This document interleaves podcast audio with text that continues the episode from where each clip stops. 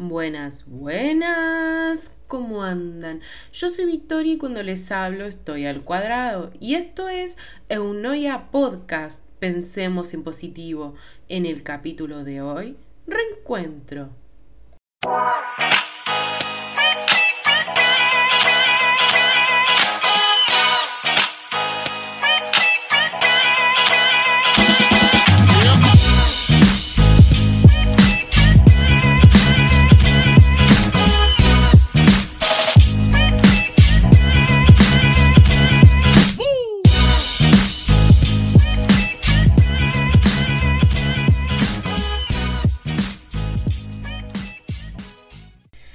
Buenas, ¿cómo andan? Bienvenidos a la segunda temporada de Unoia Podcast.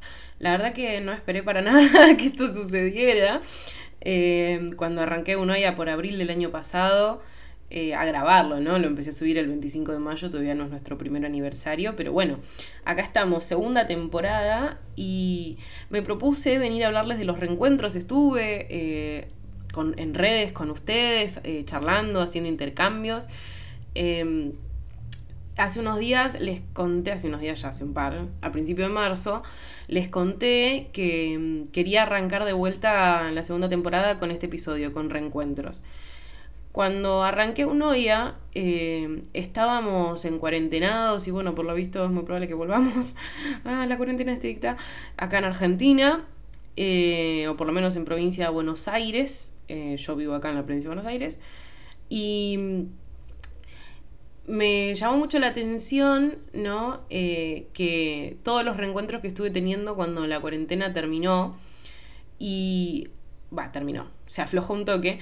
Y ahora eh, estuve teniendo reencuentros de años, ¿no? Y eso me, dejó pensando un montón de cosas sobre los reencuentros en general, ¿no? Porque puedes no reencontrarte con alguien de hace muchos años, eh, sino con gente que no ves hace tres días como forma parte de una de las historias que les voy a contar.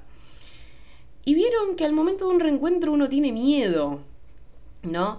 Eh, espero que la si lo llega a escuchar la persona de la que voy a hablar ahora, que protegeremos su identidad poniéndole Pepito, eh, no, no, se asuste porque seguimos en contacto ahora, ¿no? Eh, la importancia de, de estar en paz con uno mismo. Me estuvo pasando que estaba soñando con un noviecito que yo tuve en el secundario y yo decía, ¿por qué? ¿Qué pasa acá? ¿Por qué estoy soñando con esta persona? Y las cosas habían quedado bastante mal entre nosotros, la verdad, eh, al punto que no nos hablábamos. Y imagínense que yo terminé el secundario hace seis años, hace un par.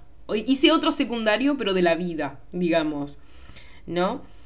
Y dije, ah, estuve como una semana soñando con esta persona y medio como que en un rapto de locura dije, bueno, ya fue, le escribo. De última, me manda a cagar o me clava el visto y ya fue.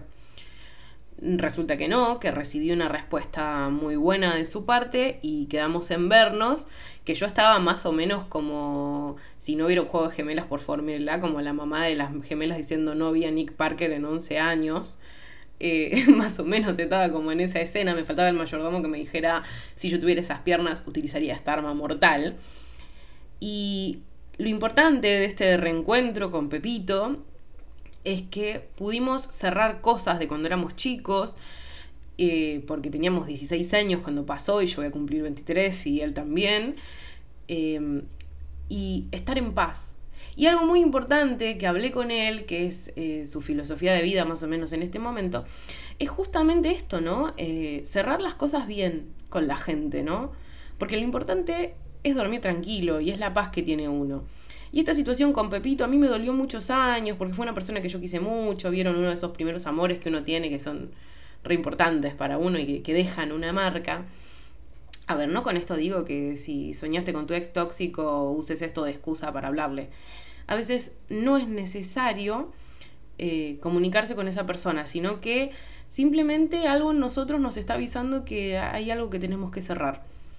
Y a veces no es necesario que la otra parte esté para cerrar. Porque uno no perdona al otro por el otro, sino que lo perdona para sí mismo. Perdonar es dejar ir el dolor. no lo haces por el otro, lo haces por vos, para sentirte mejor vos, para soltar esa herida que te causaron o, que causaste, ¿no? En el caso de perdonarse uno mismo, que también es muy importante. Tengo otro ejemplo sobre no necesitar eh, de otro para tener paz. También durante mucho tiempo soñé con otra persona que fue muy importante para mí en un momento muy particular de la vida, porque vieron que las personas eh, son como la música. No sé si a ustedes les pasa, pero a mí me pasa muy seguido escuchar una canción vieja, que escuchaba, no sé, hace un par de años, y me mueve a un momento específico. Ni hablar de canciones más viejas todavía, ¿no? A una sensación de mi vida en particular.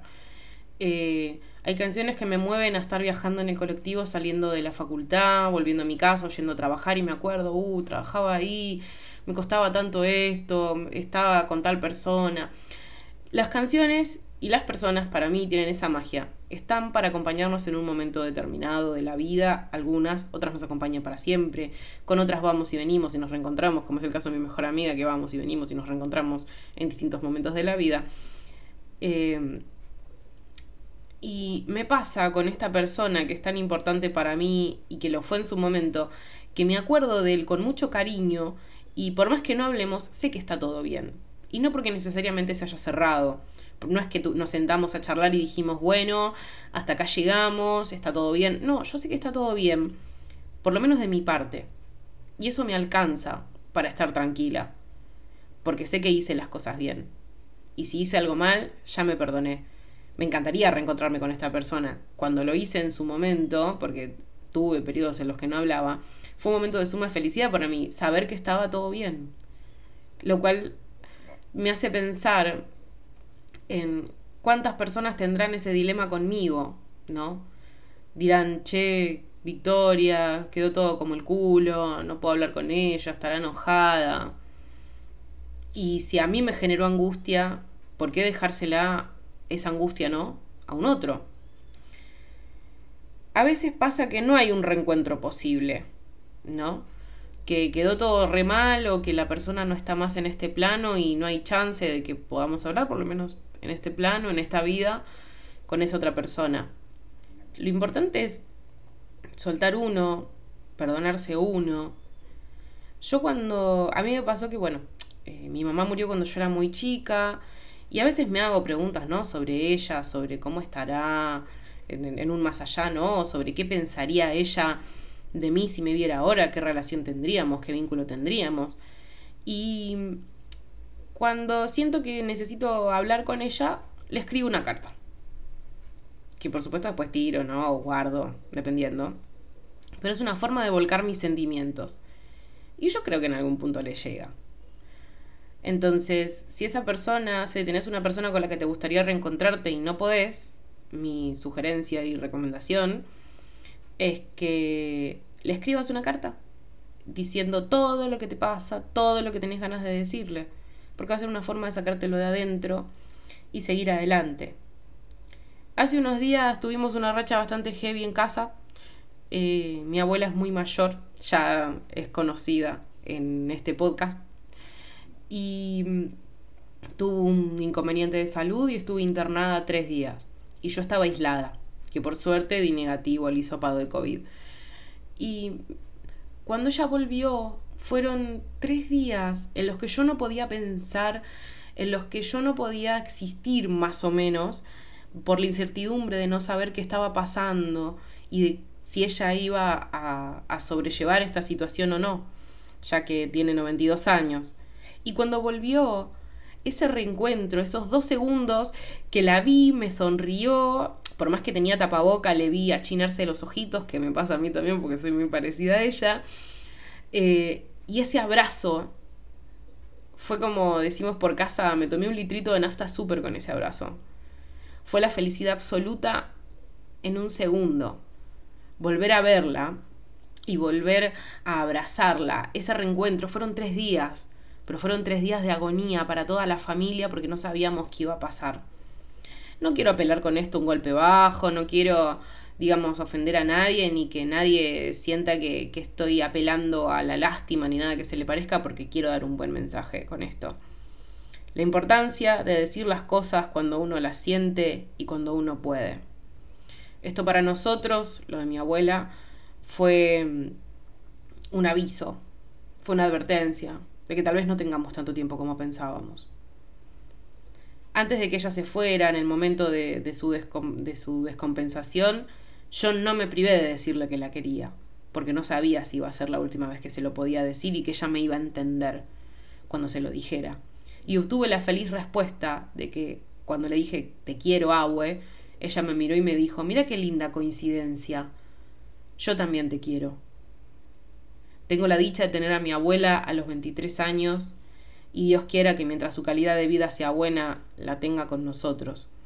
Tengo la dicha de haberme reencontrado con mucha gente que quiero, tanto para mantener un vínculo de amistad como para cerrar las cosas e irnos en paz. ¿Tenés esa dicha? ¿Tenés rencores viejos? ¿Tenés personas con las que querés reencontrarte? Yo prefiero decir las cosas ahora que puedo, porque tal vez más adelante no pueda. ¿No te lo pusiste a pensar? Te lo dejo de tarea para casa. Esto fue Eunoia Podcast. Yo soy Victoria. Me encontrás en Instagram como Vicky con CKY-Eunoia. Les mando un besote enorme, cuídense mucho y nos vemos la próxima.